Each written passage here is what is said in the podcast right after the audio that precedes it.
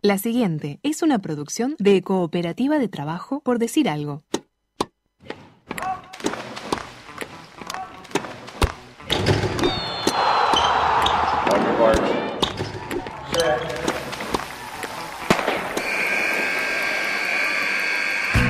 Hay deportes. Y en Por Decir Algo queremos hablar de todos. O de los que podamos desde este momento y hasta las 15. Por Decir Algo.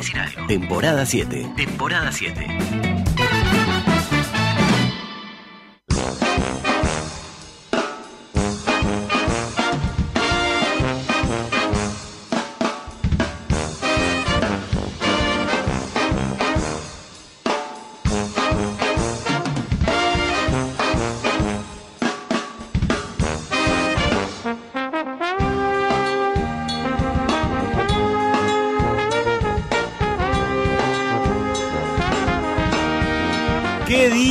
Qué día para ser arquero ayer? ¿Qué tiempo para ser arquero, diría yo? Sí, todo empezó el miércoles pasado con el arquero de Eslovaquia y su gol.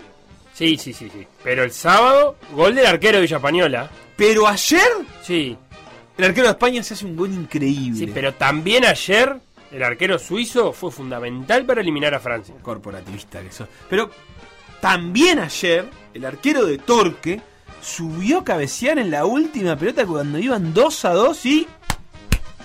Gol de Deportivo Maldonado. Pero entonces, porque no estoy entendiendo, ¿son buenos o malos tiempos para ser arquero? Siempre es un buen momento para calzarse los guantes. Eso es como máxima universal, más en invierno. ¿Y para ser periodista deportivo? No, para eso nunca es buen momento. Más bien, lo contrario. Está, y para tener un programa como PDA en el mejor mes del deporte mundial de la historia, Para eso, sí es un buen momento. Buen y yo diría que además ahora es la hora indicada. Por decir ¿El señal algo. ¿Indicará? edición 838, un programa que considera que es ahora. Al Por decir algo, al gobierno, en vivo, al hasta fin, las 15, al fin. en Una para M24. adelante, todas pálidas. ¿sí? La pregunta que se hace todo el país. Pará. Bien cortita, ¿Esta chiquita. Bien, bien, bien, ya, pim, pum, pan. Suárez, el sábado contra Colombia, ¿tiene que ser titular o no? Ni me hable, Ah. ni me hable. Instagram. Por decir algo web. Twitter. Por decir algo web. Facebook. Por decir algo. WhatsApp. 098-979-979. Déjame hablar. Lo que te pido es que me dejes hablar. No, ni me hables. Yo quería tirar la pregunta. Escuchame una cosa. ¿Qué? ¿Va a jugar Suárez ¿Estás o no? para esa? ¿Para qué estoy? Para sacar a Suárez. No, es la pregunta que se hace la gente. Y bueno, respondela. A mí me explotó, eh, me explotó ayer de noche eh, varios grupos de WhatsApp Sí. con esa pregunta. Y yo en un momento me sentí en el deber de defender a Suárez. No sé, no muy convencido, ¿eh? Bueno, avísame porque así me paro del otro lado. Sí. Yo digo, no, mi, ¿sabes cuál es mi, mi postura? Es, qué difícil. Mi postura es de empatía. Eh, perdón, de esa es mi empatía, postura. Te estás robando mi No, no, postura. empático soy. Qué difícil para el entrenador dejar afuera al goleador histórico de la selección uruguaya. Porque me puse a pensar, ¿cuándo fue la última vez que Suárez fue suplente estando en condiciones de jugar? Sí. Y en grupo de gente que sabe mucho, me tuvieron que irse hasta Uruguay, Perú para el eliminatorio de Sudáfrica 2010, Estando 100% decís vos. estando para jugar. Podía jugar. No estando en el banco, por ejemplo. Copa Centenario no la contás. No la cuento porque no estaba para jugar. De hecho, no jugó porque no estaba. Por más que se hubiera enojado y golpeado. Ese 6 a 0 de Uruguay, que jugó bueno y Forlán arriba, que Suárez entró unos minutos por, por Nacho González. Recuerdan como la última vez que Suárez fue suplente en Uruguay. O sea, que estamos hablando oh, más de 11 años atrás. Qué difícil la decisión del maestro. Porque yo creo que a las trayectorias hay que respetarlas un poco. Porque ayer hubo mucho jubilador serial. Godín ya no puede jugar, Sí. Suárez ya no puede jugar. eh, y empezamos así a sacar gente muy rápidamente. Y me parece que no funcionan tanto las cosas así en el fútbol. Me parece a mí. No, yo la verdad es que lo que me genera la sensación lo de Suárez es que es el cambio más obvio en cierta en cierto punto y que ayer como que se viene a confirmar porque Uruguay juega su mejor partido. eh, Su mejor o- primer tiempo, sin duda. O por lo menos sí, un- muy a la altura de lo, de lo que hizo con Chile, pero, pero incluso más sostenido eh, a, a lo largo del partido. Y, eso tiene que ver también con eso. Quienes jugaron en, en el lugar de Suárez, que son entre De la Cruz y Bentancur, son los que jugaron en ese lugar, no por el lugar, sino los que ocupan el lugar que liberaría Suárez, este, jugaron bien. Eh, pero al mismo tiempo me parece eh, eso que decís vos, la decisión más difícil de tomar. Sacar a Suárez es tan difícil como sacar a Cavani, como sacar a Godín, eh, pero también si lo llevas a otras selecciones es tan difícil como sacar a Messi y de hecho Scaloni no lo pudo sacar No lo ni siquiera lo para quiso. lo- dicen que lo quiso sacar y que no lo ha podido sacar ni siquiera para que descanse no estamos hablando de, de sacar del para que juegue Bolivia. otro Contra Bolivia no, el partido contra, anterior. sí, contra Bolivia no lo pudo sacar tampoco y supuestamente lo había querido sacar en el después del partido contra Uruguay fue contra Paraguay. ¿no? Sí. Este, y tampoco pudo. Entonces, es una decisión este, para Uruguay sumamente difícil. Yo me inclino a pensar que Suárez, de todas maneras, eh, eh, es un jugador que sabe adaptarse a situaciones y, y que cualquier. que si juega, va a ir encontrando la forma de ser parte de este equipo. A mí me parece que va a ir encontrando la forma de ser parte de este equipo. Lo que hay que ver es cuánto sacrifica Uruguay de elaboración por tener a Suárez. Y la que me queda la duda ahí al final es, sobre todo, cuánto sirve eh, en caso de tener que hacer transiciones rápidas, si sigue sirviendo. Pensando en una semifinal con Argentina, por ejemplo. Este, eh, que el otro día fue un partido en realidad el que Uruguay estuvo todo el tiempo en cancha este, de Argentina, o sea que no fue ese partido de transiciones. Eh, si, si, si fuese el momento, ¿te lo imaginás jugando? Y ahí, ahí me Yo creo que- de dar- no me termino de dar cuenta para qué tipo de partidos es útil. Yo llegué a la conclusión ayer, capaz que la puedo cambiar, en que el maestro Tavares tiene argumentos para hacer cualquiera de las dos cosas que quiera hacer. O, o arrancar igual que contra Paraguay, que contra Paraguay ayer, o arrancar igual que contra Chile, que contra Bolivia, quiero decir. Porque con Bolivia jugaron los dos, eh, jugó de arrascadeta de carrilero, pero no, miento, eso fue con Chile. Con Bolivia jugaron los dos, jugamos en un 4-3-1-2, con De la Cruz de interior izquierdo. Claro, eso fue. Eso fue. Para mí, el maestro tiene argumento para hacer cualquiera de las dos cosas. No, el, eh, ¿contra quién decís vos? Contra Bolivia, 4-3-1-2. Que erramos mil goles. La racaeta de enganche. Sí, De la Cruz haciendo el trabajo que ayer hizo Bentancur. sí. Es eso. Yo creo que hay, hay opciones, yo creo que hay, hay opciones y en pila. Ayer fue un gran partido de Uruguay en ese sentido, en, en- en poder reconvertir algunas cuestiones. De la Cruz cambió su puesto y mejoró. Jugó muy bien De la Cruz. Yo creo que es un jugador que, que eh, es difícil capaz encontrarle... Media punta por lugar. Eh, El lugar en el que jugó ayer es el ideal. Yo creo que también lo puede hacer de carrileando, pero es un jugador que ayer logró demostrar ese ida y vuelta frenético. eh, porque en, en- en Argentina, eh, Gallardo es, un técnico que a, sus jugadores les pide un recorrido muy largo de cancha de la Cruz lo cumple en Argentina. Está muy acostumbrado. Es un jugador que para mí es muy moderno en ese sentido. Es un jugador de muy buena técnica. no digo que con esto que después si lo pones al nivel de el, el Barcelona, el Arsenal, el PSG, no creo que esté para ese nivel. Pero para un nivel de, de acompañamiento tiene un, alto nivel y ayer lo demostró. Pero claro, si tiene que jugar donde juega Tancur, es distinto el, trabajo. Y si no, y si está Suárez, ahí alguien tiene que salir. Entonces también no es solo el entrar Suárez, sino quién tiene que salir. Sí, yo lo que noté ayer, por algunos, insisto, grupos de WhatsApp, no quiero traspolarlo a toda la sociedad, es entusiasmo con lo que la selección mostró.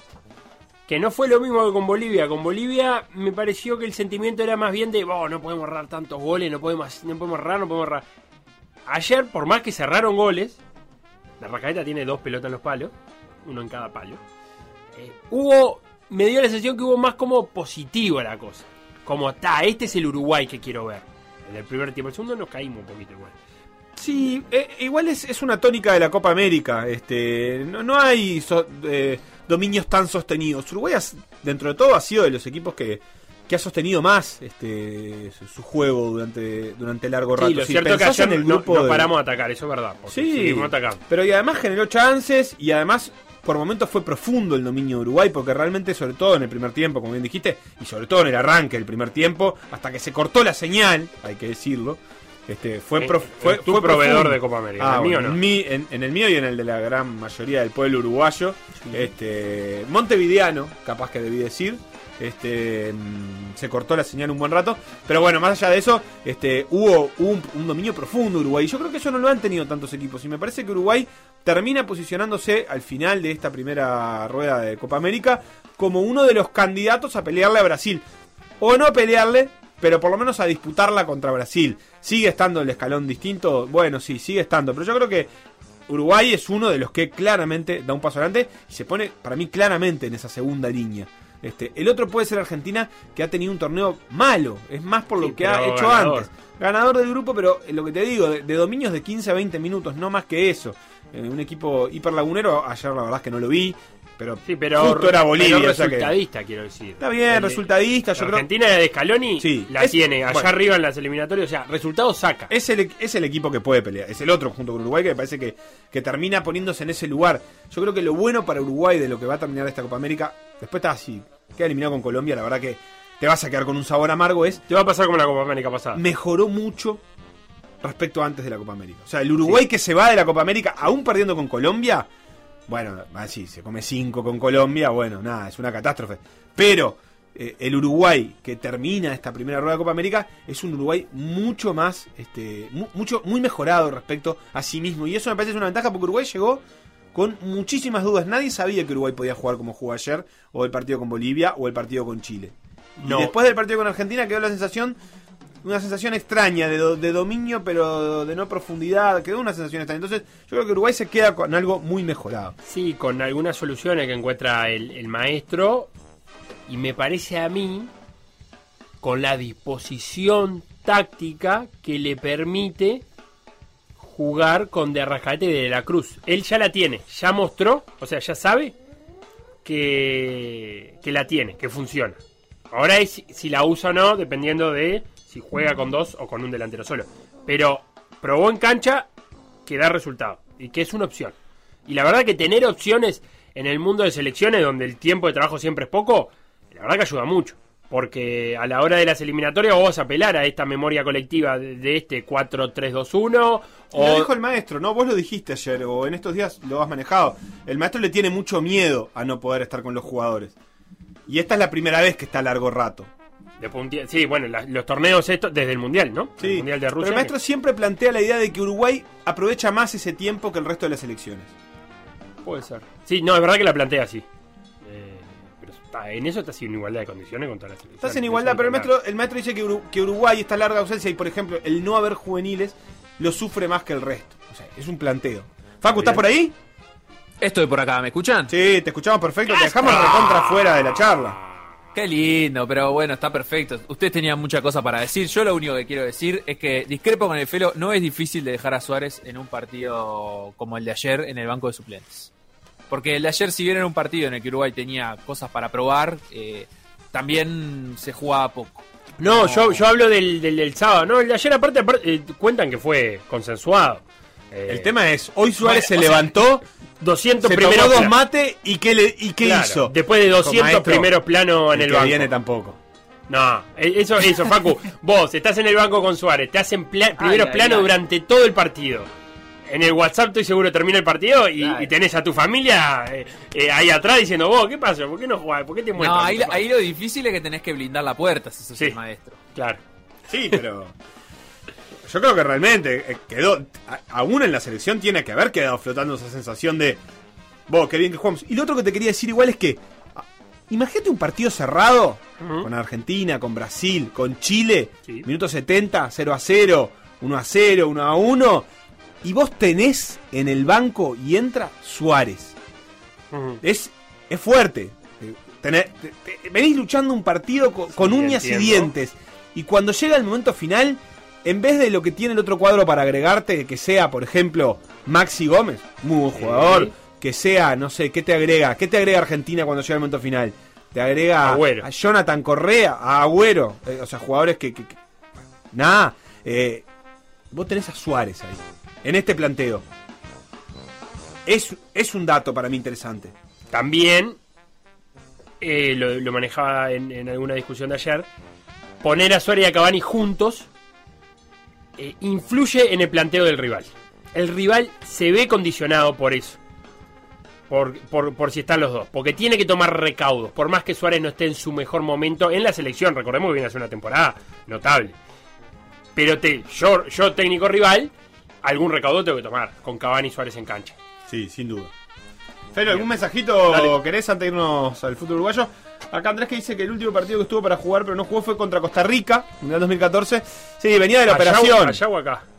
No, no, fue el, el primero de la fase de grupos del Mundial. Ah, Costa Rica, perdón. me venía, venía de la operación. pensando en el- Si No estaba para jugar. Para mí, repechaje. claro, sí, no estaba. Quedé- No, sí, No es que no estaba, sino que estaban necesitando ganar todos los días posibles. fue mi- No, no, milagroso. o sea, para mí no estaba. De hecho, contra Inglaterra, No lo te- cierto es que casi que no estaba. sí. que no tendría que haber estado en realidad. Yo creo que si Uruguay le hubiera ganado Costa Rica, días. ese partido no lo jugaba. Probablemente. Estoy de acuerdo contigo, es contrafáctico. Pero, Eh, Joaquín Correa, no Jonathan, me aclara David. pero ¿es hay dos? Correa. Eh, bueno, el otro es Angelito. Sí. Yo me refería, claramente, eh, David interpretó, yo me, me ¿Cuál es refería el bueno? Porque hay- que hay es un mucho- perro, veo que mucho es, muy- eh, Joaquín. Claro, porque hay mucho chiste en Twitter de que Scaloni se los confunde Sí, a los sí. Correa. Que quiere poner a Ángel, que es el bueno. que parece que ayer jugó bien Ángel. Y bueno, Ángel es el del Atlético de Madrid, Sí. es un poco más picante. Eh, Joaquín Correa, no sé, que es un jugador medio ¿de dónde extraño. juega? Es tan ¿Es moderno el- que es no hace nada. Joaquín Eh, Correa. sí, que jugó en la, en, en la Sampdoria. Este... No, vos estás diciendo Acuña. No, no, Correa. Joaquín, Este, ¿Dónde juega? No, Joaquín Correa es el, el que ha tenido una, una carrera de Ah, serie la A italiano. Juega en la la, un ya sé jugador quién muy es, ya sé genérico, ¿viste? es. Como sí, que sí, está bien. No, está no, bien. no se entiende muy bien qué hace. Ya sé Eh, y también David agrega que es un equipo que pretende jugar de manera cooperativa y que Suárez Como PDA. se saca solo, es muy individualista. Este, es cierto que te puede hacer un gol en cualquier momento, pero tal vez la selección hoy necesite algún otro tipo de juego. Eh, y Bruno que dice que él no sabe nada de fútbol, pero que Mm. se arriesga a decir que el maestro va a jugar con los dos. Con- en- contra Colombia. contra todos. Y Gabriel de Ocean dice que el cuadro de ayer es el cuadro titular. Ayer se crearon jugadas y Suárez no está a nivel hoy por hoy. Juega con la trayectoria y su nombre, eh, uno de los más grandes sin duda, pero no está a nivel como para ser titular. Bien. No salió campeón de España ni nada. Picante, Facundo. Picante. ¿Algo más? No, la verdad es que hay que, hay que para hablar con charlas de vestuario que viene entre un ratito. Sí. Bueno, ¿qué, qué le da el Atlético Madrid a Suárez que le permite eh, tener ese, ese rendimiento? Que por algo también el Barcelona en algún momento decidió prescindir. Y muchos, acá dijimos, Felipe el primero, que no era loca la idea del Barcelona. Que para lo que necesitaban en ese momento, por más que Suárez hiciera 20 goles, eh, implicaba una reconversión que por ahí no lo incluía. Sí, pero se me cayó pedazo cuando traen a Agüero este año. Ah, pero Agüero lo están llevando solamente porque si Agüero no juega más al fútbol. Agüero lo llevan para ver si, si lo convencen Para a que Messi. con Messi Y sí, lleva. bueno, está, que está bien, ¿no? Digo, Obvio. Si tenés a Messi contento, Messi te hace 25 goles por año. porque Y- además, si sos Agüero, que decir no te vas a ir ahora, boludo, me, matás. Eh, bueno, está bien. Me parece notable. Eh, hay que dejarlo explícito entonces. Que trate de jugar lo menos posible Agüero en el Barcelona. Sí, es un muy buen jugador, Agüero. eh. Qué, qué, qué lindo jugador, me encanta. me cae muy simpático. Y además me cae simpático, tremendo jugador. eh. Charla de vestuario, vamos a traer a Pablo Castro y al Matraca Gutiérrez. Antes, tengo que pasar por la fecha de la apertura. Conducción. Felipe Fernández. Sebastián Moreira. Y Facundo Castro. Producción y edición. Conrado Hornos. Todos los deportes. En Por Decir Algo. Entre vientos y lluvias, que es un nuevo programa de M24, se jugó ayer Plaza Colonia Cerro Largo y Torque Deportivo Maldonado. Escuchemos a sus hinchas. Plaza Colonia. Cerro Largo. Muy buenas tardes de aquí, de la ciudad de Colonia. Fresca tarde en el cual se va a jugar en el Prandi. Partido de Plaza contra Cerro. Plaza viniendo cosechando muy buenos resultados, convirtiendo en todos los partidos de local. Un partido complejo como todos los partidos para Plaza, pero con la confianza de, ya tener esa, estadística de venir convirtiendo goles y de la seguridad que nos viene brindando Santiago, que ha sido espectacular. Santiago y la saga, partido de, de Rizzo que al final no va a ser despedida. Final del primer tiempo, empate a uno entre Plaza y Cerro Largo. Ha tenido mucho más la pelota Cerro Largo, pero ha sido un gran protagonista el viento, gran protagonista que ha perjudicado y muchísimo en el juego. Para Plaza, obviamente que lo tuvo de forma adversa y con fe de poder aprovechar esa misma ventaja que corrió Cerro Largo en el primer tiempo, poderla aprovechar. Y se nos terminó el partido, no pudimos con Cerro Largo, no supimos aprovechar la ventaja del viento que había aprovechado Cerro Largo en el primer tiempo. Casi lo tiene el Cebolla en el final, se nos escapan puntos importantes que eran fundamentales para quedar solo arriba, hacer un poco de distancia con los demás cuadros, no supimos aprovecharlo, empate en el Prandi. Tarde ideal para verlo por la tele contra el equipo que mejor juega en Uruguay hace tiempo, Torque. Y bueno, a ver si podemos rescatar algún punto. Muy buenas tardes, gente de PDA. Desde el Francini, un frío polar, lluvia completito para jugar al fútbol. Qué lindo. La despedida del técnico Pomelo Marín. El argentino se va del Torque, un proceso de tres años y medio. Así que su último partido le idea que se despida con una linda victoria, ¿verdad? Para seguir sumando en la tabla. Así que a ganar, Torque. Vamos el club, vamos que se puede, vamos el Torque. Y bueno, golazo, señor. En un día en el que el clima es adverso en todo sentido, bancamos como pudimos el primer tiempo. Una jugada aislada generada por la izquierda entre Conechny y Tarias. Termina en el potín derecho de Toledo. A cobrar gana Deportivo 1 a 0 en el Francini. Final del primer tiempo, 1 a 0 abajo. Y bueno, creo que inmerecido el resultado. Eh, Deportivo tuvo un par de claras, Torque tuvo tres o cuatro claras. Y bueno, es así, te llegan y gol de Deportivo, ¿qué va a ser? Y bueno, el segundo tiempo la idea empatar rápido para ver si le damos vuelta.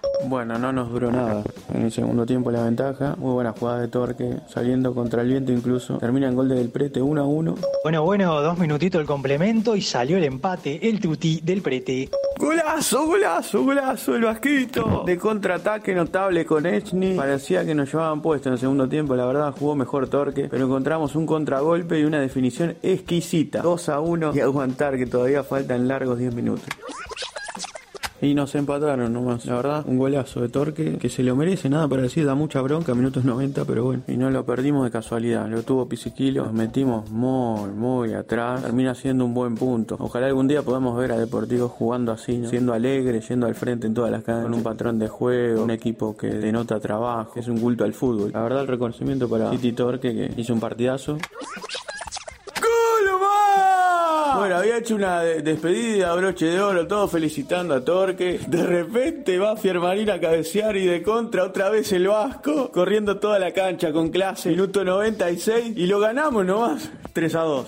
Terminó el partido, marchamos 3 a 2 en la hora, fuimos con todo a buscar la victoria, un córner a favor en el final y de contra nos clavaron. ¿Qué va a ser? Error grave de Cartagena. En vez de pegarle un bombazo, sacarla del estadio, la para, la pierde y gol de Aguirre Garay. Increíble. Y bueno, igual me quedo conforme con el segundo tiempo que se intentó jugar bastante bien. Cerran muchos goles, si no hay eficacia, muchachos, está complicado. Y bueno, hay que seguir, esto es largo. Y vamos, Torque, vamos que se puede. Arriba el club, vamos, vamos.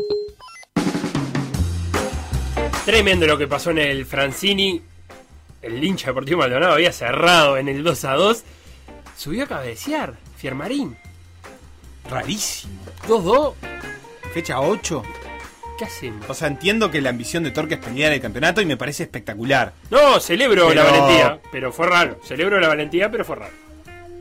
Y terminó ganando con gol del Vasquito Aguirre su segundo en el, en el partido. Hay que ver cuándo fue la última vez que el Vasquito hizo dos goles. Le terminó ganando el Deportivo Maldonado a, a Torque y en, el, y en el primero un empate donde Plaza Colonia no pudo sacarle la ventaja al viento, porque ayer jugar con viento a favor era desnivelante. Eh, y cuando tuvo viento a favor Plaza, no. ¿Lo viste el primer gol de Plaza? No la tocó Cerro Largo. Sacó Plaza, gol. De mi amigo. de tú, vos lo bancas mucho. Sí. Eh. Mi amigo Len- Leonay Sousa. Zapatazo. Zapatazo, es un gran jugador. Afuera del área. Ya te dije, el mejor box to box, box del campeonato uruguayo. Se completa la fecha hoy a las 15 horas con Sudamérica Progreso y a las 17 15 Wanders Cerrito. La tabla de posiciones con ese empate de Plaza Colonia quedó igual que Nacional. 8 partidos jugados, 17 puntos los dos. Liverpool 16, River 16. Lo que hay que esperar hoy de Cerrito y de Wander es que si hay un ganador, trepará hasta el quinto puesto junto a Peñarol con 14 puntos y se quedará nada más que a 3 puntos de- del líder nacional. El domingo, clásico. Eso es lo que tengo para decirte del fútbol uruguayo. El último partido de Marini. Comenzará la era Cuello en Torque. Eh, y ahí sí, me quedé sin más nada que decirte del fútbol uruguayo. Tanda y venimos con charla de vestuario. Lo que pasó en por decir algo, revivirlo en pda.uy o buscar los podcasts en Mixcloud o Spotify.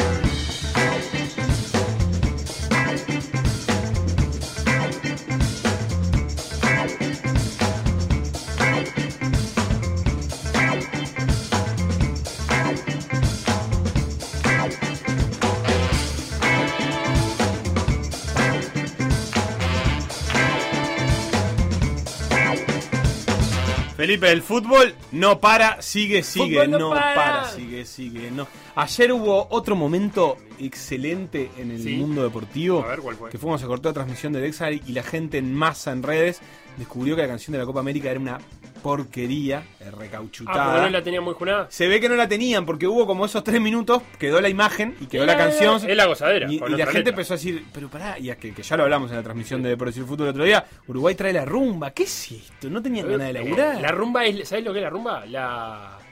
Me parece la mm, aspiradora. Esa que, que va ¿La sola. aspiradora robot? Sí, se llama rumba. ¿En dónde? Se llama rumba. Vos le pusiste rumba, a la tuya. Aspiradora, ¿Le mira. pusiste el nombre de la aspiradora? Se llama rumba. Rumba 614. ¿Es un modelo, una marca? Sí, ¿Qué es? aspiradora robot tenés ni rumba. idea. Pedí- Ah, es un modelo, es un Pedí modelo. la aspiradora robot de rumba. Capaz que quiere decir eso, que vamos a, a limpiar. Increíble. Bueno, Inglaterra y Alemania empatan 0 a 0 a dos minutos eh, de arrancado el segundo tiempo eh, en un partido válido por los octavos de final de la Eurocopa y que tuvo a Harry Kane errando un gol increíble abajo del arco. Este, están jugando para ver quién se mete en cuartos. Van a ser rivales, quién pasa acá, de Suecia o Ucrania. Que van a jugar a continuación. ¿Y ayer qué te pareció la, la jornada de Copa Europa? Jornada increíble de Copa con 14 goles. 8 Cinco, más tres. 6, 14. Y 3 a 3. en, en cuartos de final entre campeón del mundo, dos de los últimos tres campeones del mundo y uno de los finalistas, digamos, España campeón 2010 contra eh, Croacia, subcampeón del mundo actual, reinante, y Francia campeón del mundo que quedó afuera con Suiza por penales. ¿Te gustó lo de Sommer? A mí me encantó. Sommer, para arrancar, me cae simpático. Ya, de pique. Me parece un gran arquero. Y ayer, es lindo verlo de héroe. A, ahí al Sommer. Ian, sí, el arquero suizo que, sostuvo a Suiza durante el partido y después termina atajando el último penal a, a Mbappé. Eh, ¿No estaba para más Francia? ¿Qué pasa con Francia, Seba? Porque tenía cuadrazo. Y bueno, sí, estaba la, más, vuelta, pero- la, la vuelta de Benzema. tampoco jugó mal. De hecho, dio vuelta un partido que lo tenía complicado. Tuvo una rafa de goles que fueron 15, 16, 17 minutos este, para darlo vuelta. Eh, pero está, esas unas distracciones, eh, no, no tremendas, pero bueno, una, una bajada de.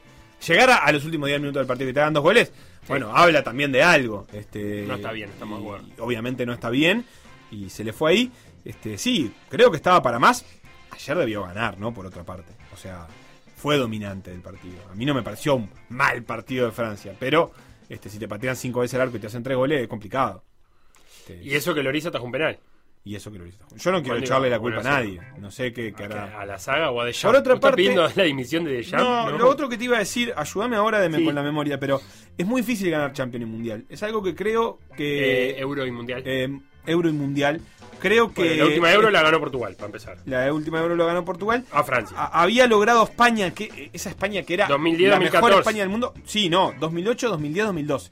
2008, 2012 euros. Y, Sí. Pero después de eso es muy difícil. No, eso que hizo España es imposible. Es imposible. Sea, reinar el mundo del fútbol por, por dos, dijimos seis fueron, años. fueron imposible. cuatro años, pero fueron, o sea, en realidad, si te vas a la euro anterior, Ah, digamos que entre el 2004 y el 2016, nadie que no fuera este, España Claro. ganó, digamos. Hay mucha forma de leerlo, pero digo, es difícil, o sea que eh, no, no, no lo han logrado tantos equipos. Alemania no lo logró, que era campeón del mundo 2014, eh, no gana la euro desde el 96, o sea, es un torneo que, que- que presenta sus dificultades.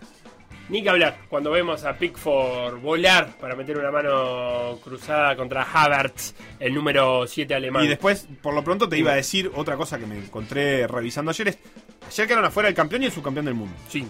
Eh, ahora hay que ver qué pasa ahora. Alemania no pasó la fase de grupos en el mundial pasado. No. España eh, venía de quedar afuera en octavos. Sí, con Rusia. Eh, Portugal venía de quedar afuera en octavos, ahora quedó fuera de vuelta. Bélgica es el más pesado de esos. Checa, ¿qué pasó? No había ido ni al mundial. No. O sea que. Y, y Ucrania, que es uno de los que va a jugar ahora, no había ido al mundial.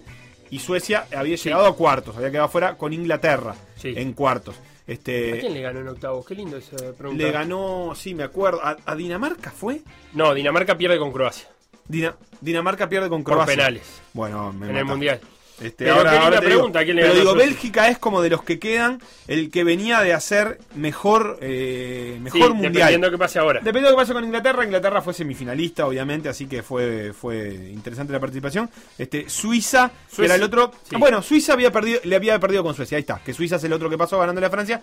eh, había perdido con Suecia en octavos de final. Ahí con, contra, contra Suiza fue que pasó Suecia en el mundial y me- quedó afuera con Inglaterra. Ese, ese octavo de final lo tengo borrado. Y sí. Debería revivirlo. Suecia, Suiza. Pero me acuerdo del Bélgica-Japón. ¿Te acordás del, del Bueno, contragolpe? 3 a 2, iba Sí. perdiendo 2 a 0, Sí. uno de los máximos candidatos a ganar el mundial y lo terminó dando vuelta en 15 minutos. Sí, bueno, Este, pero me había olvidado de ese Suecia-Suiza. ¿Qué pasó ahí? Así que ese es el panorama eh, de Eurocopa, una competencia que está atractiva y que está inevitablemente siendo comparada, ¿no? ¿No verdad, Felo? Forsberg, todo el tiempo. Este, con la Copa América por distintos factores. Eh, a mí me da un poco, un poco de pena que eso suceda, este, pero también me da un poco de realidad que habrá que chequear cuando llegue el Mundial y se enfrenten los clasificados eh, a la- al Mundial de Latinoamérica, este, con, de toda América en realidad, porque México y Estados Unidos este, también este, van a competir y habrá que ver qué nivel le pueden sostener a estos equipos, que repito, muchos de estos equipos que están definiendo la Euro no son equipos que hayan definido el Mundial. Este, cuando hablamos de la complejidad Sí. de las eliminatorias europeas, eh, y a veces nos reímos y decimos, ah, mirá, no juegan contra nadie, bueno, este, yo no sé si no va a haber que empezar a revisar esa, eso que decimos porque este, el nivel competitivo de las selecciones europeas viene aumentando, selecciones que no definen el mundial eh, se vuelven complicadas, Hungría estuvo a nada de eliminar a Alemania eh, y, y empiezan a pasar estas cosas. Eh, tengo un montón de mensajes para leerte, Felipe PDA. Venga, ¿Qué? Felo. ¿Qué pasó? Suecia-Suiza con el defensa sueco, aquel de 150 años que hacía goles de penal. ¿El defensa qué? ¿Suizo? Sueco. No, sueco Forsberg. Forsberg. El 10, No estaremos hablando. No, pero ¿sabes que me vino ahora? El, el arquero de los pantalones de jogging. No, ese es húngaro. El húngaro era. No, no. Pero eh, ¿a Mira, quién hace Maxi referencia? te está hablando a vos. Dale, Maxi, Maxi, decime. explica. A ver. Eh, el único Lindelof, seleccionado europeo. ¿De quién habla? Yo qué sé. ¿De qué defensa habla? Eh, que Pero hacía bueno, goles de está. penal. ¿Un defensa? No, si lo penal lo patea Forsberg. Mi amigo y el amigo de Nachito Ya te voy a explicar. Maxi. Andrés que dice que el único seleccionado europeo que ganó la Euro antes y después de ser campeón del Mundial es España. Bien, lo dicho Eh, ahí está el dato 2008, 2010, 2012. Eh, y después Alemania ganó Euro del 72 y Mundial del 74 y pierde la final de la Euro 76 contra Panenka, eso también lo dice Andrés. Este, Bien. Así que por ahí ¿Qué hay, más? este, ¿Qué más? algunos mensajes que otros que dicen junio tiene que ser por decreto en vez del arquero. Está bien. Ah, Eh, me, eh, querés- compro la propuesta. ¿Vos sabés que yo no sé si en. Argentina no pusieron un día del arquero por algo? Sí, sí. Algo sí, que no sé. Sí, porque creo, no sé si no ya pasó, porque yo recuerdo haber recibido algún mensaje. Bueno, pero decime por qué. No, porque, ah, no, el por qué no lo sé. Pero fue por fue, fue por eh, por algo. Bueno, ¿qué habrá pasado? Día, día del arquero. Sí. Acá te Eh, nada, una porquería. No le creo. Por- eh, no, no una porquería, pero es- este no sé si es el nuestro. Por el fallecimiento del, del arquero colombiano Miguel Calero. No, el eso no 14 puede- de abril. El argentino no puede ser eso. Bueno, no sé, pero se ¿El celebra. en 14 todo de el abril no, mundo. hay- no es una fecha en Argentina? ¿No pasa otra cosa? No. ¿No? Ah, entonces no El puede 19 acá. Sí. ¿Y en abril no hay fecha en Argentina? Malvinas, pero no es el 14. Ah, Eh, Suárez no está para titular. Sí para entrar a los 60, dice José que le pega al hincha de Torque. Dice que, No. no, que es un oxímoron de la No, vida. si tenemos- Gran hincha de Torque. más, es el segundo que pasa por los micrófonos Sí, de PDA. yo creo que es, es muy digno ser hincha de Torque. Eh, Para los que no tenemos, yo por ejemplo no tengo un club en Uruguay. Es una decisión. Y, y hace rato que quiero tomar esa decisión, tipo 15 años. ¿Te cae simpático, Torque? No es que me caiga simpático, pero empezar a ser hincha con el nacimiento de un club me parece una buena decisión. Toda la vida con él. Pero digo, ha hecho acciones que te caen simpáticas, digamos. Sí. Digo, a vos- Jugar bien al fútbol, básicamente. Sí. Tiene jugadores que me caen simpáticos, jugar bien al fútbol. Como institución, vos sabés que a mí, Las sociedad anónima deportiva, no, no es algo que me seduzca mucho, pero bueno, está, está ahí. Sí, Este, la gorda, Andreas Granquist. Sí, dice- Andrea Granquist. Eh, bien, no lo recordaba. Y David que nos dice ¿Qué? que por Amadeo Carrizo este, se festeja el eh, Día del Arquero en Argentina. Eh, ¿Qué día es? ¿Qué día es? El 12 de junio. El 12 de junio. Sí. ¿Y ¿Qué hacemos? ¿Ha- ¿Hacemos uno nuevo o nos quedamos con ese? Y yo qué sé. No, hay que hacer uno nuevo. ¿Cuál podría ser fecha para el Día del Arquero acá? Esto es algo que mi amigo eh, Federico de Franco, Juan Aldecoa, Rómulo Martínez Chelo, Santi Castro, tienen que encontrar una historia capaz ahí. Eh, bueno, puede ser por Saroldi, es un que no, Y por- aquel- y aquel por qué- fallecimiento contra el palo. Eh, puede ser eh, alguna gran atajada eh, que haya marcado la historia de la selección uruguaya. Me- pero me imagino algo que tiene que ser del 15, del 20, ¿no? Sí, sí. Algo, algo bien para atrás, cosa de que nadie lo discuta.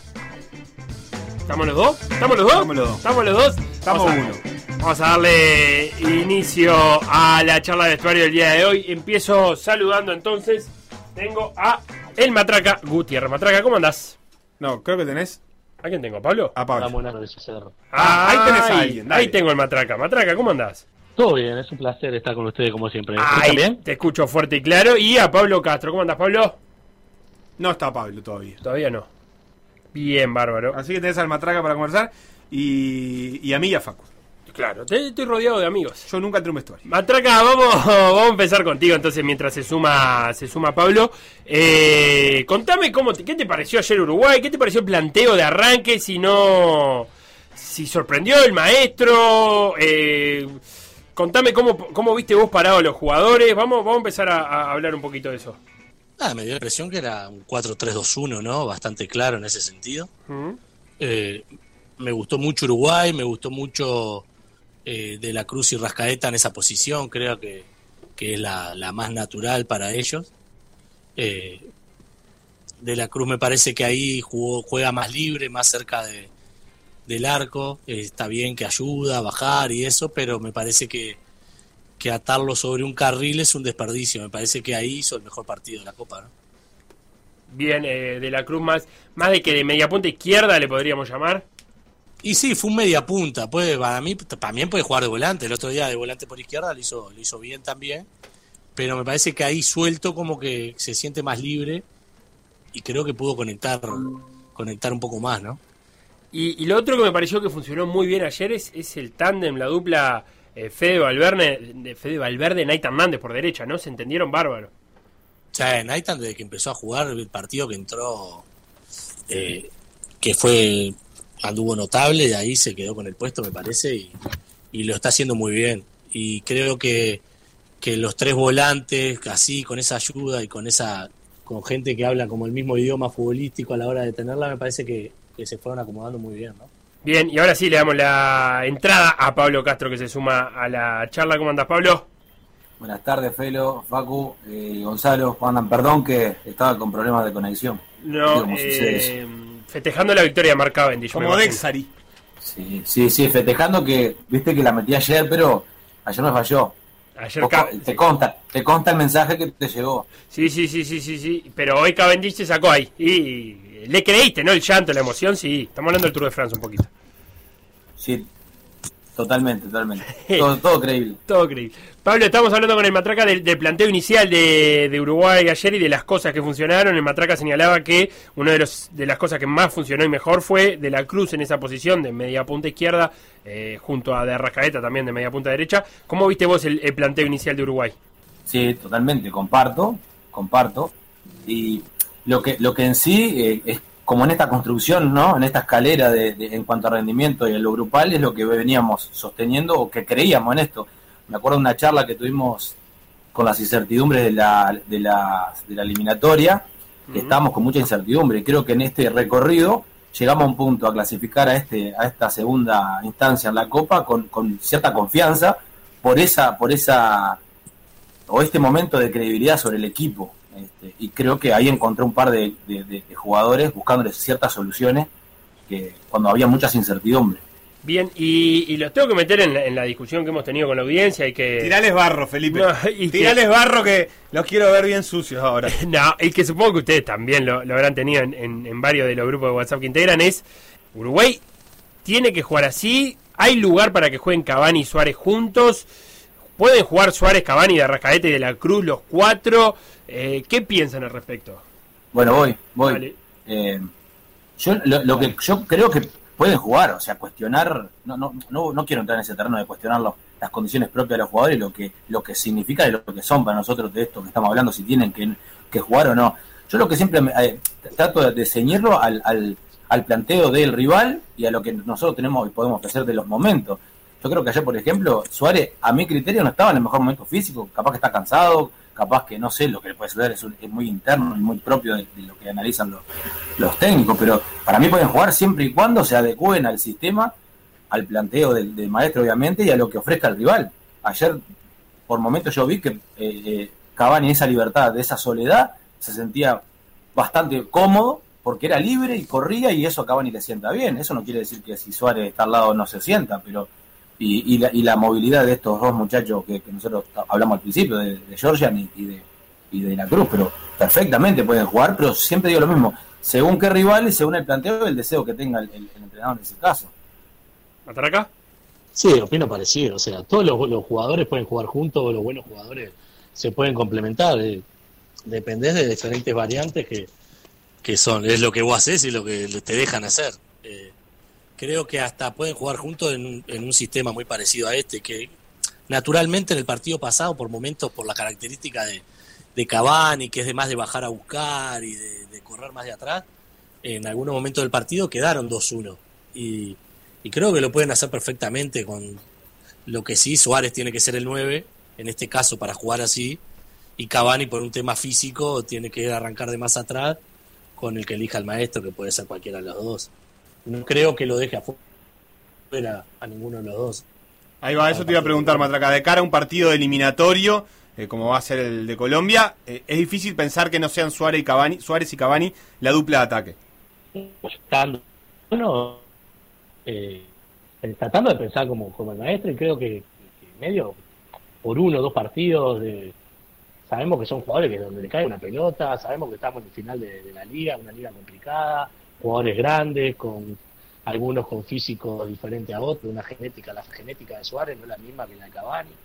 Yo me hubiera gustado capaz que, que por ese, por esto que estamos hablando, eh, alguna rotación capaz un poco antes, eh, pero pero después me parece que está, que son jugadores que si están so- solo por lo que transmiten al rival, me parece que tienen que jugar. Eso le iba a preguntar a, a Pablo. a los dos ahí, mínimo cuatro o cinco van a, iban a estar, van a estar pendientes de lo que hagan. Claro. Claro, eso te iba a preguntar, yo- Pablo. Eso, Pará, pa- pará que tiro otro, otro, otro, otro pensamiento. Que, que lo que está divino de esto, la situación que nos toca hablar de Uruguay hoy, que es lo que genera todo el tiempo un comentario y una discrepancia y un acierto, o sea, un aplauso y una crítica.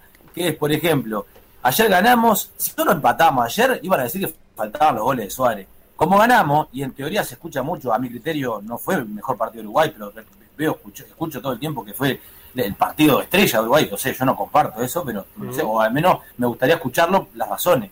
Este, y, y los aciertos y desaciertos que fueron criticados y se transforman en aplauso. Por ejemplo, supuestamente el maestro saca a Suárez y se piensa ahora todo el tiempo, obviamente, un debate si tiene que jugar o no, y ya lo hablamos, que, cuáles son las circunstancias. Pero ahora el acierto, en teoría, que desde que entró Nathan es la figura, a mi criterio, en cuanto a empuje, a responsabilidad, todo eso, no se habla de ese acierto. O sea, quiero decir, eh, cuando De la Cruz fue puesto en otras posiciones, que obviamente comparto con, con el comentario, estaban fuera de puesto, cómo ese análisis, ¿no? Producto de los rendimientos, es variable. Si rinde bien, el, el técnico no se equivocó de puesto del, del jugador. Y si rinde mal, fuera de puesto, es castigado, obviamente, ¿no? Pero nada, traía eso porque me acordé, lo, lo analizaba y lo pensaba eso, ¿no? ¿Y, el, y el, plan- el planteo de ayer no te pareció que es un planteo donde todos los jugadores jugaron en sus posiciones originales y por eso fluyó tanto el primer tiempo? Sí, pero, pero vos sabés que también tengo un matiz ahí, pero no, no por el rendimiento propio, sino por el, el- el rendimiento ajeno de Paraguay y la carencia de ciertos jugadores. O sea, para mí Paraguay estaba eh, carente de, de- de buenos jugadores de- que se, se apoyan mucho, encima se, se lesiona Mirón, y a mi criterio es el mejor, y, y obviamente eh, posi- posibilita la fluidez de tu propio jugador o tu propio equipo en teoría, y yo vi que ese Paraguay no estaba, no estaba a disgusto con el resultado, capaz que uno o no especula, ¿no? Capaz que le agrada jugar con, con Perú. Claro, yo a mí lo que me pareció eh, es que Paraguay en un momento se planteó que eh, mientras hubiera resultado corto no se iba a desesperar y que le iba a quedar una, de hecho le quedó una pelota sobre el final como Pero para esa, es la, esa es la misma impresión que me generó a mí. Es más, todavía me da miedo que eso no lo escuché, que cuando nos llegaron, que fueron pelotas quietas muchas veces, no llegaron. Y, y no, y no se analiza eso. Con, con- con no tanto deseo, no llegaron. Eso ese era uno de los temas que iba a tirar acá porque a raíz de un, un comentario de Héctor en Twitter que también me marcó que a Uruguay le están llegando poco, pero las veces que le llegan son eh, situaciones claras para el rival. ¿No hay una lucecita de alarma ahí, Matraca? Sí, sí, yo lo único que, que vi ahí en ese en ese sentido, después me pareció que, que por momentos mejoramos. Hubo capaz que momentos que como juego, ¿no? Con pelota y vas por digamos, Está complicado el, el modem, el modem del Matraca. Te tenemos ahí, Matraca, te, te escuchamos bastante mal ahora, no sé si te estarás moviendo. Seguimos con... Bueno, igual, igual aprovecho y tiro mientras Adelante, vuelve Pablo. Matraca. Hola, hola. Hay una- Ahí está, ahí está. ¿me escuchás? Ahora sí. Te decía, no sé si me escuchaste, que, que viste en algunas partes del juego, Ujú. el juego con pelota, eh, como que los, a los volantes nuestros les gusta tener la pelota y, y jugar. Hubo momentos que me parece que perdimos y, y nos, no estábamos bien ordenados ahí en el tema del balance y que capaz que con, con otro rival un poco más fuerte en ese sentido no, nos pueden lastimar un poco más. Eh, pero tal, lo, lo que hizo Bolivia, lo que hizo Paraguay tampoco fue, fue gran cosa y es verdad que, que las poquitas veces que, que nos llegaron lo sufrimos y me parece que es algo que, que a Uruguay eso no, no le pasaba antes, ¿no? Y pero me parece que que, que se da por, por el rival, porque nos sentimos cómodos con la pelota y nos desordenamos un poco. Me parece que al jugar con equipos con, con otra fuerza, Uruguay en eso es más precavido, me da la sensación. Ahora sí, Pablo.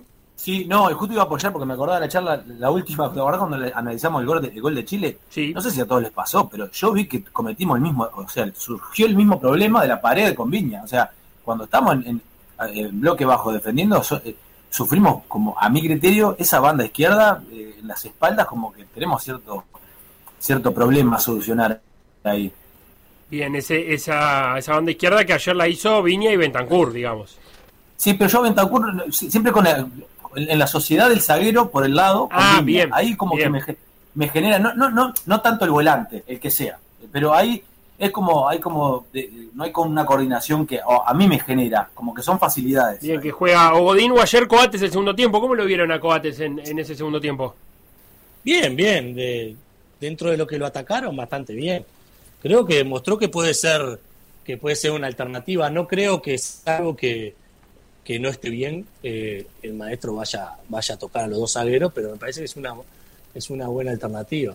Eh, hasta si en algún momento necesita jugar con tres, que sabemos que le tienen más confianza por lo que ha demostrado al, al pelado Cáceres, pero creo que también lo puede hacer. Bien, y el partido que Sí. viene es con, con Colombia, y ya me meto en eso, porque Colombia, no, en teoría, nos va a proponer algo bastante diferente a, a lo que nos propuso Paraguay, incluso Bolivia. No me imagino una Colombia en bloque bajo. Y si hace bloque bajo en algún momento, me imagino que se dará lo que acaba de decir el Matraca, transiciones rápidas, con Cuadrado, con Luis Suárez, el colombiano. Cuadrado no juega, No Cuadrado juega. no juega. Bien, mejor. Porque para las transiciones rápidas íbamos a sufrir ahí. Eh, pero es un equipo más veloz, ¿no? El colombiano que el paraguayo. ¿Cómo, cómo se imaginan que se puede llegar a dar y, por dónde estarían los puntos fuertes de, Uruguay en, ese partido?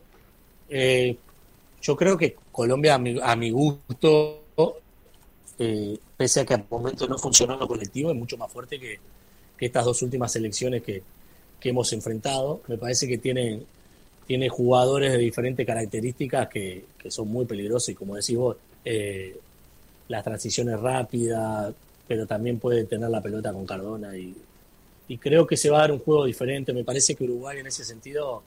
eh, pese a que le gusta jugar y eso, no se va a regalar y va a tratar de, de aprovechar los espacios. Muchas veces Uruguay este tipo de partidos como que, que le sienta mejor, ¿no? El tener más espacio también para, para correr la cancha y no ser tan como el, el encargado de ser el protagonista del partido. Entonces me parece que por momentos también le, le va a ceder un poco la pelota para, para ver qué hacen ellos también. Creo que va a ser un, un partido muy cambiante. Como todo, va a depender de, del gol, que es lo que, lo que va cambiando eh, las tácticas y las cabezas de los partidos, pero creo que va, me da la sensación que va a ser un partido que por momentos y en tus momentos vas tenés que aprovechar tu momento siempre. Sí, yo comparto con lo que dice Matraca y pongo, pongo un, detalle más que a mí Colombia me, me- desconcierta en cuanto al polo que se encuentre, ¿no? Si se encuentra en, un, en, un, en un polo positivo, eh, es como una selección eh, hiper difícil. Ahora, si no está competitiva, no te genera nada y hay mal humor y ellos como que viven o, o o- o se ven en la imagen como que, tanto le da. Pero bueno, según el, el- el que entre por cuadrado, si es Cardona, como hablaba Gonzalo, o Chará, seguro escuché, Chará es más veloz y más otra otra característica más parecida a cuadrado, pero si es por Cardona, hay una pausa ahí, entonces las transiciones yo no sé cómo se harán. Claro. Pero según lo que lo que, lo que dé el, partido es como se va. Lo mismo, la misma medición esta. Capaz que nos conviene que, que se, se, se ceder terreno y pelota, porque, no, porque nos gusta. Ayer se demostró cuando nos llaman a marcar, siempre vamos a sentirnos más cómodos. Pero lo, lo imagino así: primero im- hipotetizar sobre algo que puede pasar dependiendo de esa selección y qué plantea el técnico rival. Y, hablando de, de figuras, y, con esto vamos cerrando, Colombia juega 4-4-2, más allá de quién, quién suplante a cuadrado, que no juega por, por la acumulación de tarjeta amarilla, va a jugar de volante derecho. Por ahora no se habla de que vaya a cambiar el sistema porque no esté cuadrado. Eh, el 4-4-2 implica que, que los dos delanteros eh, de, de Colombia, si los dos juegan centralizados, estén mano a mano con nuestros zagueros. Eh, ¿Cómo ajustar ahí? ¿Quién tiene que tomar a, a los, a los volantes por afuera de los rivales? Si él es un interior, si es el lateral nuestro, pensando en que Uruguay juegue en algo, si no es un 4-3-1-2, será como ayer, un 4-3-2-1. ¿Cómo lo ven?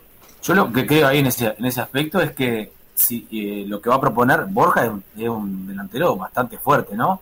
Ahí, como referencia, es yo lo que lo que pensaría es que ese 5 que es vecino, que está haciendo esa función, que esté delante de ellos y, y- y- y trate como de sumarse a esa marca y hacer un 3 contra 2. Bien. Es lo que me imagino yo con ese 5 delante de esos dos delanteros. Que, pi- que, Eh, que, que Zapata no ande tan suelto, no pivotee tan suelto o no, no dispute tan mano a mano con los zagueros. Claro, que no queden tan desprotegidos, diría yo, por esta, por esta circunstancia que volvemos al, al inicio.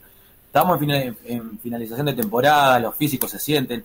Yo te iba a preguntar o les iba a preguntar dónde juega, si juega en un terreno, en un, en un campo con humedad como jugaron la otra vez, que es desgastante. Eh, bueno, hay un poquito de tener en cuenta un, un par de detalles ahí, pero pienso eso. Bien, ¿Matraca? Sí, sí, el del triángulo ese es fundamental, ni que hablar, eh, tiene que estar cerca, formar un triángulo ahí. Igual no descarto que en caso de que juegue con dos puntas por adentro, el maestro no, no cambia a tres zagueros. Digo. Me parece que, que por algo también lo, ha hecho en diferentes partidos de esta Copa América. Me parece que, que lo usó también como banco de prueba para, para el futuro eh, y, no descartaría que si, si le mete dos puntas por adentro juegue con tres, eh, porque me parece que eso te da más seguridad también a, a la hora de defender, con, más con ese tipo de delantero que, que uno de sus vi- virtudes es lo, es lo físico, ¿no?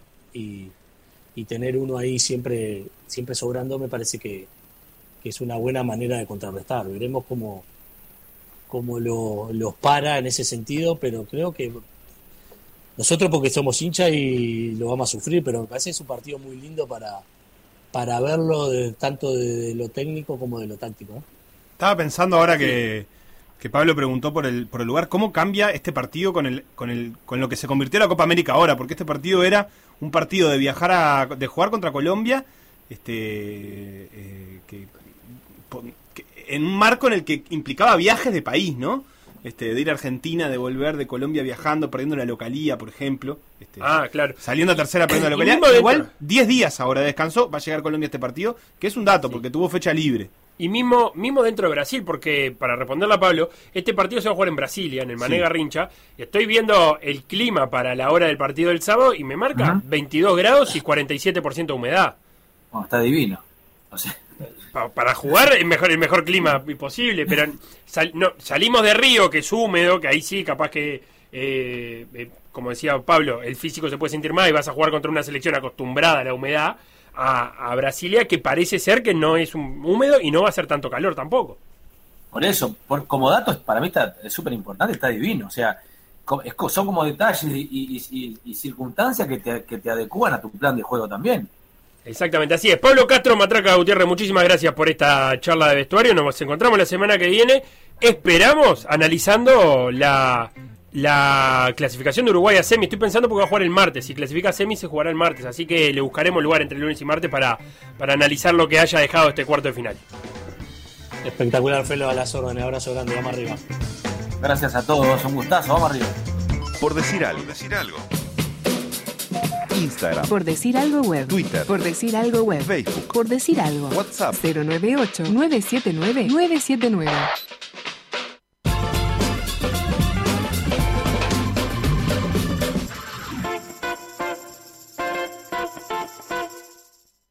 Por decir algo, rumbo a los Juegos Olímpicos.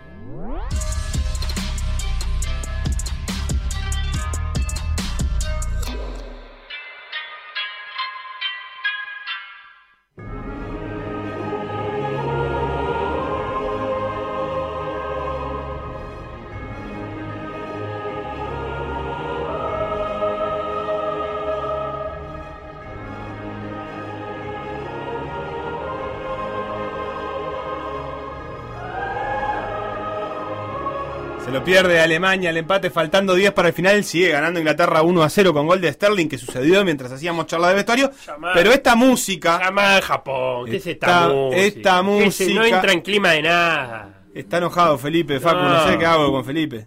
Le está dando Pa, para atrás. ¿qué- qué? Perdón, no, Felo, eh, deja de quejarte de esta música que ya vino para quedarse. La vas a escuchar cada vez que haya atletas subiéndose al podio. Pero qué hermosa la toma eh, en cámara lenta de los ingleses festejando el gol y atrás el público festejando el gol Y con el, ellos. y el de los alemanes ahora lamentándose cuando la tiró Müller afuera, divina también. Eh, bueno, una pena para ellos. Eh, muchachos, si suena la Luciano música que va a sonar en los podios de Tokio, eh, es para hablar justamente de los Juegos Olímpicos de Tokio. Y yo creo que es un poquito para empezar a redondear cómo se nos viene la delegación uruguaya para estos Juegos Olímpicos. A ver. Eh, porque mañana vamos a tener a los clasificados de atletismo y hoy es el último día de competencia y tres de los cuatro uruguayos con aspiraciones de competir en Tokio van a competir. En un ratito, eh, en realidad mientras digo esto tendría que estar empezando la competencia, salta en Lausana Emiliano Laza. Emiliano Laza, eh, que tiene una particularidad en esta carrera de clasificación a Tokio, estaba en el puesto 32 de 32 que van a ir a los Juegos. eh, y ahora figura en el ranking como que va a clasificar por cupo de universalidad. El tema con Emiliano Laza es que va a clasificar por cupo de universalidad siempre y cuando hoy de noche, en realidad de noche en España, de tarde acá, tipo 5 de la tarde, Santiago Catrofe no haga él la marca olímpica, eh, la marca mínima para los Juegos Olímpicos. En ese caso, si Santiago hace la marca, que su último récord nacional está a menos de un segundo de esa marca, bueno, si Santiago hace la marca, Emiliano tendrá que clasificar por mérito propio, es decir, por marca mínima o por ranking. Y para eso compite hoy para sumar la mayor cantidad de puntos posible eh, o incluso para ver si salta ese 8-21 eh, que sea la marca mínima para, para los Juegos Olímpicos. Así que eh, repasando por arriba, así está un poquito la cosa. 51 es el lugar de Santiago Catrofe en el ranking mundial. Probablemente no clasifique por ranking, pero eh, para meterse entre esos 45, como ya dije, sí podría tratar de hacer la marca mínima. En el caso de Emiliano Laza tiene esa particularidad del cupo de universalidad y si no, estaba 32 entre 32 competidores en el ranking. Esperemos que, que pueda subir algún puestito por las dudas. Mientras que María Pía Fernández, de 45 que clasifican, está en el puesto 37 para mí clasificada y va a correr hoy de tarde nuevamente, es casi a las 5 de la tarde también, la misma competencia que hace Santiago en Castellón, en España. Y eh, Débora Rodríguez, que ya se considera tan clasificada que se fue a Estados Unidos a prepararse en la altura y no va a competir más. Está en el puesto 33 de 48 que clasifican. Así que así viene la cosa en atletismo. Uruguay que va a participar en los Juegos Olímpicos en seis disciplinas. Atletismo, natación, remo, vela, eh, en judo, la clasificación confirmada de Mika Pramián la semana pasada, y en tenis. Bien, así que. La profe un segundito tiene que bajar, Facu. No, que decís Eh, segundito, como si fuera poca cosa. Bueno, si no le pone voluntad. Ah, Sí, Catrofe tiene que bajar ese segundo para, para la marca mínima. La marca mínima es 3 minutos 35 segundos eh, 0-0. O sea, tiene que ser 3.35 clavado o 3.34 y fracción. Y el récord nacional de Santiago es 3.35 y fracción. Lo hizo hace poquito. eh, se quedó a menos de un segundo de conseguir esa mínima. Así que bueno, nada, la verdad es que estamos esperando que, que Santiago pueda, pueda meterse. ¿Qué sabemos de Lausana para seguirlo a los saltos de Emiliano? ¿Hay link en vivo? ¿Qué tenemos? Mira, yo te recomiendo la página watchathletics.org eh, a ver si es punto no, es punto .com, watchathletics.com que ahí tienen todas las competencias y te van ofreciendo eh, links a distintas páginas donde suelen tener transmisiones. En este caso, la de Emiliano, yo todavía, incluso por esa página, he encontrado la página oficial del evento, digamos, eh, con los resultados y eso, pero no la, posibilidad de verlo en vivo. Eh, pero bueno, esperemos a ver si, si en los próximos minutos puedo acceder a eso y capaz que algún oyente tiene mayor suerte, se mete y encuentra. Bien, Facu, este, yo estoy ahí, entonces dándole a actualizar a este Long Jump Men. Exacto. Ahí Long tengo Jump que apretar. Competencia que, según los resultados en vivo, acaba de empezar con un salto de un suizo que fue nulo. ¡Vamos! Pero pará, no, es temprano para Bueno, todo sirve, todo suma, que se vayan desmoralizando. Hay gol de Harry Kane. Harry Kane pone el 2 a 0. Tras precioso pase de Grealish. Facu, de ¿qué más tenemos de rumbo a Tokio para prestarle atención? Bueno, y lo otro hay que- a lo que hay que prestarle atención es al tenis, eh, donde estamos a la espera de lo que suceda con la apelación de Ariel Bear y esa posible clasificación eh, a Tokio. Si clasifica Bear, competirá en dobles junto a Pablo Cuevas. Por el momento, el único clasificado de Uruguay es Pablo Cuevas, que en este momento además está jugando en Wimbledon. Ganó Sí. el primer set 7-5 y está por perder el segundo, está 5-4 abajo, pero un quiebre abajo. Sí, eh, se retomó ese partido que estaba suspendido por lluvia. eh, pero bueno, ganó el primer set a Las Lodiere. Sí, hay una linda herramienta para seguir Wimbledon en la página oficial eh, que nos permite previews de los partidos, como información previa con datos, análisis y eso. Eh, le daba alrededor de un 70% de posibilidad de ganar al, al serbio, o sea que el restante cercano al 30 era de Pablo. Pocas chances de ganar este partido, Pablo, según los análisis estadísticos de los datos. Pero vamos a ver qué pasó, porque qué pasará, porque ya ganó el primer set. Bien, queda inaugurado así este segmento. oh, inaugurado no, queda instalado como diario este segmento que nos empieza a preparar para los Juegos Olímpicos que yo siento que todavía están de baja intensidad, Facu, no sé cómo lo ves vos. Se Ah, habla poco, igual, ¿eh? no se ve en, las te- en los canales abiertos nada que haga pensar que, que vayamos a tener transmisiones. Eh, Vera tampoco está anunciando nada. Siento que hay poca, poca emoción por el evento deportivo más grande que tiene eh, este planeta, que son los Juegos Olímpicos, y que empieza ya, ¿no, Facu? Falta nada. Falta nada, 23 de julio es la ceremonia inaugural. Lo veo igual que vos. Creo que las pocas posibilidades de Uruguay de conseguir un rendimiento, por ejemplo, de medalla, eh, apagan un poco esas ilusiones. Mientras está la Copa América, la Euro, está Wimbledon, está el Tour de France, está la NBA, está el Preolímpico de Básquetbol. La verdad es que hay un montón de cosas. De última, eso del Preolímpico de Básquetbol es algo que sirve como para ir entrando en clima, ¿no? Porque es, es parte de lo mismo. Pero Es- hay como mucho evento que, que también, eh, por decirlo de alguna manera, distrae la atención. Exactamente, ya que mencionaste el Preolímpico de Básquet, vamos a escuchar primero un poco de música a Juli Venegas con su canción Lento, para después meternos de lleno en el Preolímpico de Básquetbol, que es una competencia interesantísima, una competencia única, y va a estar Martín. Friedman hablando con nosotros específicamente eso. Juli, ¿qué tenés para decir, Juli? Habla en japonés, no sé si viste la canción que elegí. Juli. Este videoclip está grabado en Japón. Todo tiene que ver con todo, Felipe.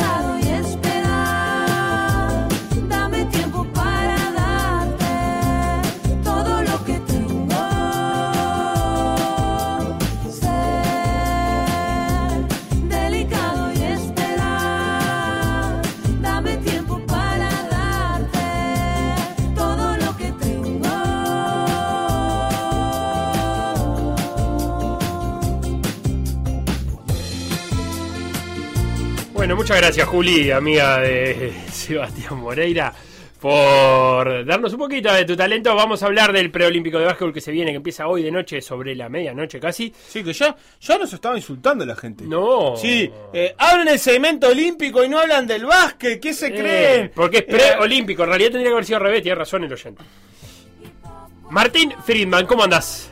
Pero buenas tardes, ¿cómo andan? ¿Qué pasa con la gente? ¿Reciben críticas ahí porque no abrían el básquet? Claro, pero está bien, porque si es preolímpico, nosotros teníamos que haber puesto el segmento olímpico después. ¿Entendés? perfecto. Eh, escuchá, ¿cómo estás viendo el Tour de France? Bien, bien. Eh, salvo la etapa de hoy, después vi la- las otras tres, la vi. eh, un poco accidentado todo, ¿no? Pero, pero está interesante, está con ritmo, bien. Está movidito. Y aparte, la, claro, la supuestamente, ¿no? Que ayer una etapa de transición, bueno, pasó de todo, ¿no? Cuatro o cinco caídas hasta el final con lo de Caleb Ewan, entonces, bueno, está, pero está, está interesante. No hay días fáciles en el, en el Tour de France, pero vamos a meternos ya de lleno en el básquetbol, que tenemos que darle uno- unos minutos más todavía. Eh, hoy Uruguay-Turquía. Eh, la primera pregunta que te hago, eh, Martín, es, ¿esta es la mejor selección que puede tener Uruguay de básquetbol? Eh, sí, de- de- a ver, de los jugadores que están, o sea, de, de esta gente, a ver, de lo que está, sobre todo, a mí me parece que primero que nada no hay jugadores que puedan, que vos digas, bueno, quedaron tales afuera y pueden realmente haber marcado una diferencia, ¿no? Eso me parece que es lo primero, que no, no, me parece que no hay como grandes injusticias a veces como hacerme una lista. Que vos digas, bueno, ta, ¿por qué fue tal y no fue tal? Creo que no hay eh, como, como para decir eso, ¿no? Me parece a mí que tenemos un muy buen perímetro, eh, con cuatro jugadores de mucho nivel, como son Jason Granger, Santiago Vescovic, lo mismo... bueno, yo creo que Te perdimos cuatro- después de Vescovi, de Jason Grayson. ¿Vescovi?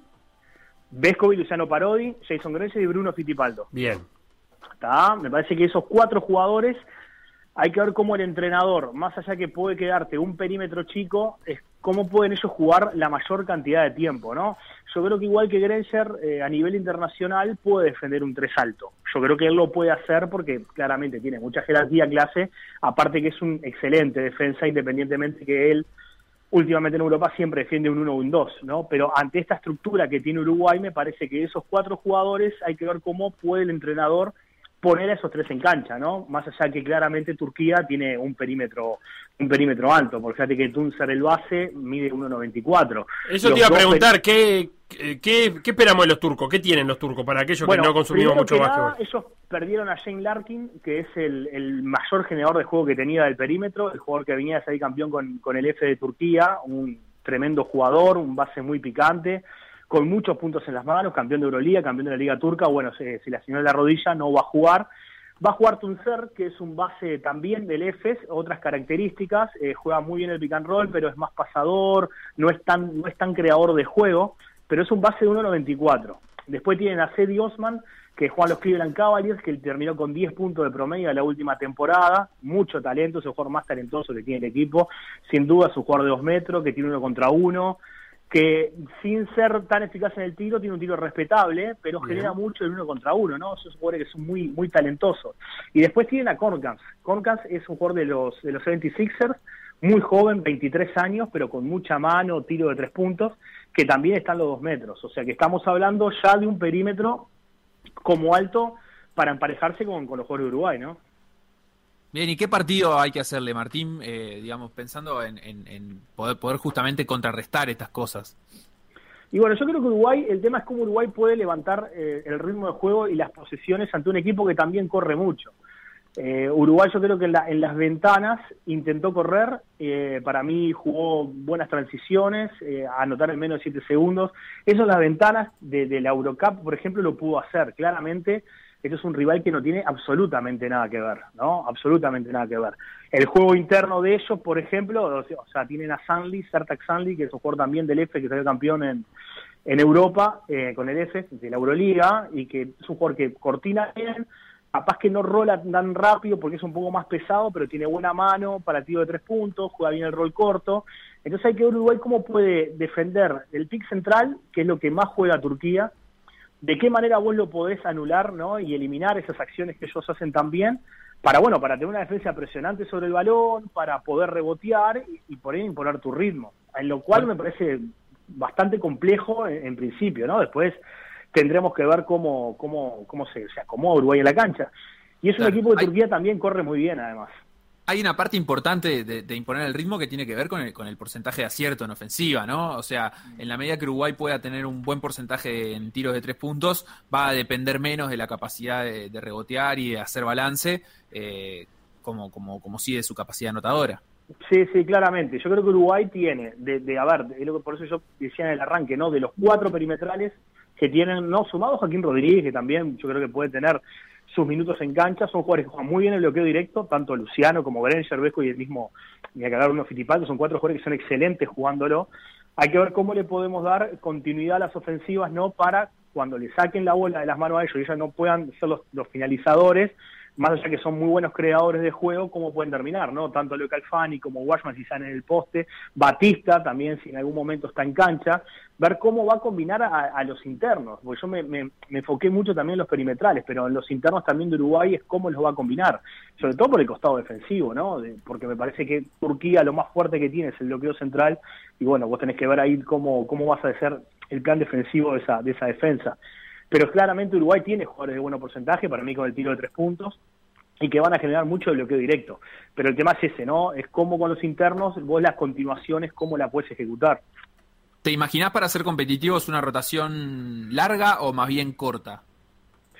Y yo creo que en, esto, en estos niveles, para mantener el ritmo, o sea, vos tenés que estar recambiando todo el tiempo. El, el tema es eh, cuánto para mantenerte en juego también, ¿no? Porque creo que hasta por un tema de experiencia, me parece que hay como hay, hay diferencia entre los cuatro, estos jugadores perimetrales que te decía, con el resto. Creo que eh, el resto son muy jóvenes que están haciendo sus primeras experiencias y armas y creo que tienen un futuro, como puede ser Cerrés, Ducase, son jugadores que, que aparte tienen buena talla, para jugar son tres altos. Por eso yo también decía, ¿qué- ¿cuál es la elección del, entrenador? no Si va a jugar con un tres alto definido por el tamaño perimetral que puede tener Turquía, o va a achicar el equipo porque en realidad estos jugadores perimetrales uruguayos, yo te decía, tienen mayor experiencia y están acostumbrados a jugar en ligas europeas. Entonces hay que ver hasta dónde va a abrir la rotación. Pero a mí lo que más me, me preocupa, por decirlo de una manera, es el juego interno. ¿Cómo va a ser la rotación del juego interno, no? Para vos poder emparejarte. Claro, te hago, te hago una pregunta ahí en relación a, eso, porque tiene que ver con el juego interno, pero en general, eh, más allá del partido, Uruguay va con un objetivo bastante claro por lo difícil que es la posibilidad de clasificar los juegos, de sumar experiencia y crecimiento. Es decir, ¿qué, qué- qué jugadores o, qué, digamos, conclusiones son las que capaz que se, se podrán llegar a sacar? Eh, es decir, ¿a, dónde tiene que apuntar Uruguay justamente para ese crecimiento de largo plazo que, pretende con la competencia internacional? Sí, yo lo que creo, me parece que a veces en, en dos partidos, ¿no? Es como, como difícil que vos digas, bueno, está, yo creo que está, está bien que jueguen un preolímpico ante este- estos dos rivales en principio que tenés como Turquía y República Checa, que son muy fuertes, República Checa entró quinto en el último mundial, o sea, son muy buenas selecciones. Creo que Uruguay tiene una proyección ¿no? Eh, importante en determinado tipo de jugadores, porque uno habla de Santiago Vescovi, pero realmente es muy joven, pero ya tiene va a ser su tercer año este que empieza ahora en la Estados Unidos, realmente lo está haciendo muy bien.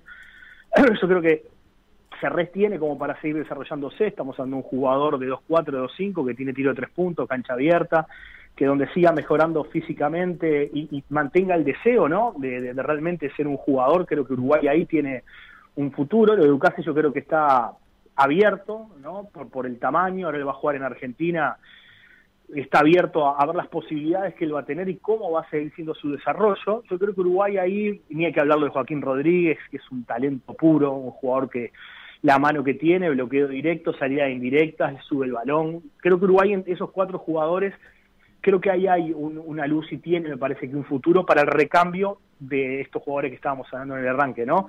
Lo que siempre no, nos va a costar claramente es la posición del 4 y del 5, que ahí yo lo que veo que tenemos como una, una falta ¿no? de, de- de jugadores, eh, pero bueno, me parece que capaz que no, en- no esté en esta, en esta selección, pero más a futuro yo creo que puede haber algo, y bueno, eso habrá que, habrá que esperarlo, pero para siguientes torneos.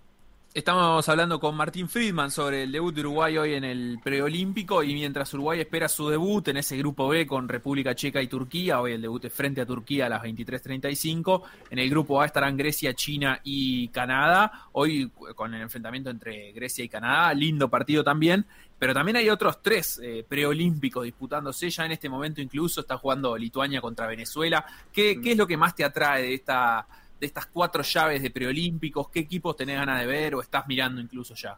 No, no, estoy- la verdad estoy pues, por estadísticas, estoy siguiendo Lituania y Venezuela, que va ahora le sacó 16 puntos Lituania, eh, pero eso había ido parejo en el en el primer en el primer tiempo, ahora le, le abrió claramente. Y bueno, tengo ganas de ver a Doncic jugando FIBA de vuelta. Eso Claro, que, está en este mismo grupo. eh, Claro. están eh, Lituania, Corea del Sur y Venezuela en el grupo A, y en el grupo B están Polonia, Eslovenia, Angola. Una linda final sería esa Lituania y Eslovenia por un cupo en los Juegos Olímpicos. Sí, sí, sí, este, me parece que, que, para aparte de ver eso, ¿no? Ver jugar a, a Doncic de vuelta en, en, en básquet FIBA, porque realmente lo, lo dejamos de ver, obviamente, después que, que se fue claramente para la NBA, y la cantidad de cosas que él hace en la NBA, que yo te digo la verdad, yo creo que todo el mundo podía pensar que era un talento, que realmente un jugador de, de grandes condiciones, ni que hablar. Yo nunca me imaginé que iba a poder hacer la cantidad de cosas que hace él, ¿no? El dominio que tiene de- desde el juego, a algunos le podrá gustar más, otros menos, uno puede ser que no defiende, o que el equipo de él, bueno, no importa, o sea, yo el dominio que él tiene, yo nunca, nunca, es más, en el Madrid jugaba desde otro lugar, más allá que era un jugador importante, que no era inicial, pero que terminaba cerrando los partidos y jugaba grande y, y capaz que no tenía tanto el balón en la mano como, como lo hace ahora, realmente te van a verlo jugar de vuelta en, en, en el básquet FIBA. ¿no? Aparte está Prepelic, que también Va a ser interesante eh, cómo, cómo se acopla ese equipo, es decir, si, si viene con la misma lógica que está teniendo en la NBA de, de- de prácticamente jugar él y, y construir todo a partir de él, o, si la selección eslovena trabaja un poco más desde el colectivo, también a partir de los procesos que Eslovenia ya ha tenido y que ha sido sumamente positivo, llegando incluso a ganar un Eurobásquet hace algunos años. Sí, sí, ellos tienen, por eso te decía, ellos tienen a Prepelic, ahí que es un jugador que capaz que no tuvo una Euroliga ni una liga de España tan tan sólida como se pensaba en Valencia, pero es un muy buen perimetral, y tienen a, a Mike Toby, que yo no sabía que lo habían, habían tipo nacionalizado, un jugador estadounidense, que también es un buen centro, que juega también en Valencia Basket, pero claro, me parece lo que más me, me- me lo más me parece es eso, ¿no? Ver cómo Doncic puede jugar eh, nuevamente en FIBA y de qué de qué lugar, ¿no? Excelente, Martín Friedman, muchísimas gracias por, por estos minutos. Eh, ahí tengo a los compañeros en estudio, pero nosotros ya nos estamos yendo, así que te despedimos a vos y nos vamos a, ir despidiendo nosotros también. Eh, ¿Te escuchamos hoy a vos, Martín, en, en último cuarto, 23.35, o, o no te toca hoy? Sí, sí, sí, sí. 22 horas empieza la previa y después 23.35 arranca el partido. Voy a estar comentando ahí el partido. sí. Excelente, excelente. Bueno, entonces. Notable, ahí Facu, nosotros viendo Lituania-Venezuela, 73 Lituania, 57 Venezuela. Todo el programa pidiendo que pongas este partido. Poné cuando queda un minuto ¿Vos y le sacó 20. Inglaterra no seas malo. Lo vos. rompió, ¿qué va a hacer? Ya está. Yo no puedo creer. Nos vemos entonces hasta acá el por decir algo del día martes. Nos vemos mañana miércoles.